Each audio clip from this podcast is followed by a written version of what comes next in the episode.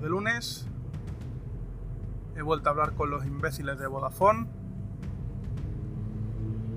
Me despertaron este viernes a las ocho y media, otra vez los de la asesoría jurídica tocando las narices. Y he estado buscando asesoramiento en la oficina de atención al consumo o atención al consumidor. Y supongo que cuando acabe de recopilar toda la información, pues me dirigiré para allá para buscar ayuda profesional. Porque estamos a día 5 de noviembre y todavía estoy esperando los dichosos códigos de Vodafone para enviarles el router y que se lo metan por allí donde les quepa. Los de la asesoría siguen tocando las narices, como decía.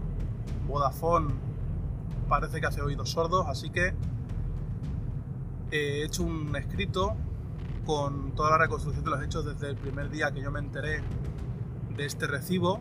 Si no mal recuerdo fue el día 8 de octubre, va a ser un mes.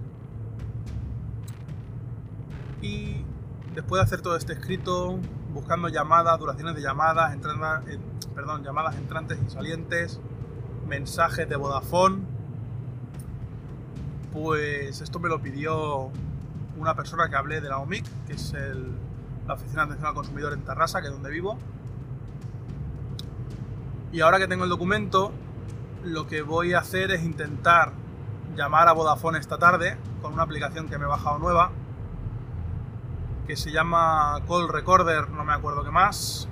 Eh, como sabéis en Android hay muchas aplicaciones para poder grabar llamadas, algunos móviles la llevan de forma nativa, no es mi caso al menos no en mi versión de, Samsung. Y algunas que había probado habían funcionado bien algunos días y luego parece ser que lo que es el llamante o el interlocutor mío no se oye, solamente se oye mi voz. Con lo cual pues no sirve de nada porque se me oye a mí solo y todo lo que me pueda decir pues mi interlocutor, en este caso Vodafone o la asesoría jurídica, pues no se escucharía nada. Así que me he bajado una aplicación, como decía, para hacer esta prueba y efectivamente he hecho un par de llamadas y se, escucha perfectamente tanto a mí como a la otra persona. Además se ejecuta de manera automática, totalmente transparente. Entonces lo que haré será llamar, a ver si me del lío esta tarde, les llamo a Vodafone. Obviamente les informaré de que les estoy grabando yo la llamada a ellos también, porque ellos me lo hacen a mí, pero yo nunca consigo mis grabaciones. Así que les informaré de que estoy grabando la llamada y les preguntaré punto por punto pues eh, todo aquello que conviene o que me conviene saber y que quede registrado de alguna manera para tener un poco más de fuerza en la, oficina de atención al consumidor. Les preguntaré cómo va el proceso, cómo está mi orden de recepción de códigos, les preguntaré por la orden que tienen ellos abierta en contra mío en la asesoría jurídica. Eh, toda esta serie de puntos, a ver si me dan algún dato relevante. y evidentemente les preguntaré si es que no hay manera, que ya me lo han dicho, pero quiero que quede grabado, si no hay manera de que yo coja este router y se lo vaya a llevar a una oficina de Vodafone, a una tienda de Vodafone, o generar de alguna otra manera los códigos, llevárselo yo a donde tenga que llevarlo, porque claro, por un lado me están reclamando, como ya sabéis, este impago, pero por el otro no me están dejando devolver el equipo. Y lo que no quiero hacer, obviamente, es pagarles los setenta y pico euros y luego pelearme otros no sé cuántos meses para que me devuelvan ese dinero, ahora que ya no soy ni cliente de ellos. Entonces, pues una vez con esta grabación y diciéndome pues que no hay otra manera, que me tienen que llegar los códigos, pues eh, presentarlo ante la Oficina de Atención al Consumidor y a ver qué cartas podemos tomar, porque la última que me llamó de la asesoría me decía que claro, que yo no puedo demostrar en un juicio monitorio, no sé cómo narices lo llamó, porque yo de, de leyes lo justo, que yo no puedo demostrar que no haya recibido los códigos. Coño, tampoco podéis demostrar vosotros que me los hayáis enviado. Pero bueno, entonces yo como no tengo ni idea, pues tengo que buscar ayuda profesional para que me asesore con este tema, porque Claro, la otra es pagar y callarme y saltar, pero claro, no me da la gana un poco, ¿no? Y no pagaré a menos que me vea total y absolutamente forzado o que en la asesoría esta de atención al consumidor me digan, oye, págales y a partir de ahí vemos.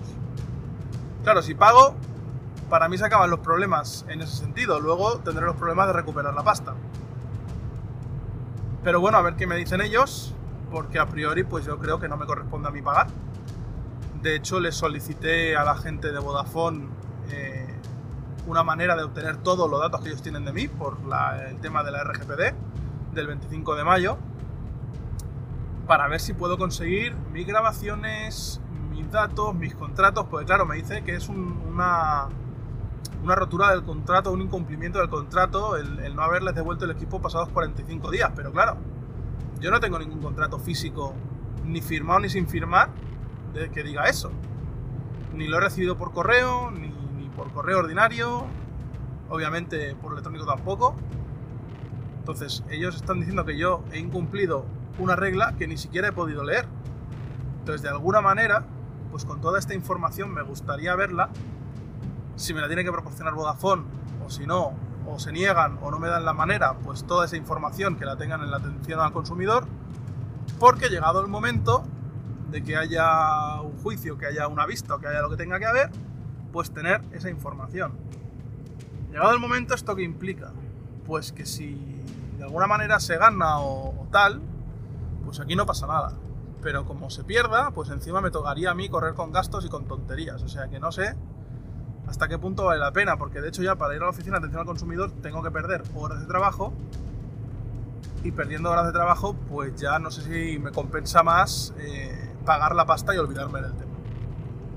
Pero me toca las narices que estas compañías abusen de los clientes como si fuéramos animales, como si fuéramos números, que al final es lo que somos, y que se aprovechen de nosotros para cobrarnos facturas cada mes y cada mes y cada mes y cuando ya te vas entonces te intentan meter o te la intentan colar por cualquier lado con su ejército de abogados metiendo miedo y amedrentando. Entonces, eh, visto lo visto, con el estrés que me está acosando y toda la mierda que me está haciendo perder a mí de mi tiempo, pues al final lo que intentaré de alguna manera será reclamar por daños y perjuicios de alguna forma, no sé cómo, ya te digo, no tengo ni idea, a ver si en esta oficina de atención al consumidor me pueden orientar o pueden saber por dónde van los tiros. Porque la ironía sería que al final, después de toda esta matraca y de pelearme con ellos, que ya llevo un mes, como decía, la última vez con uno fue un año entero de litigios, pues lo suyo sería que al final, que al final, eh, tuvieran que pagarme ellos a mí una indemnización. Entonces sí que me iba a reír en su cara. Les iba a llamar a este teléfono famoso que nunca les va el sistema y me iba a descojonar. Pero bueno, para esto todavía si ocurre, falta mucho tiempo. Y bueno, hasta aquí os puedo contar hoy. Porque la verdad, con todo este tema y el dolor de cuello que tengo, no puedo hablar mucho más. Así que muchísimas gracias por escucharme. Un saludo y nos escuchamos en protocoloinformática.com.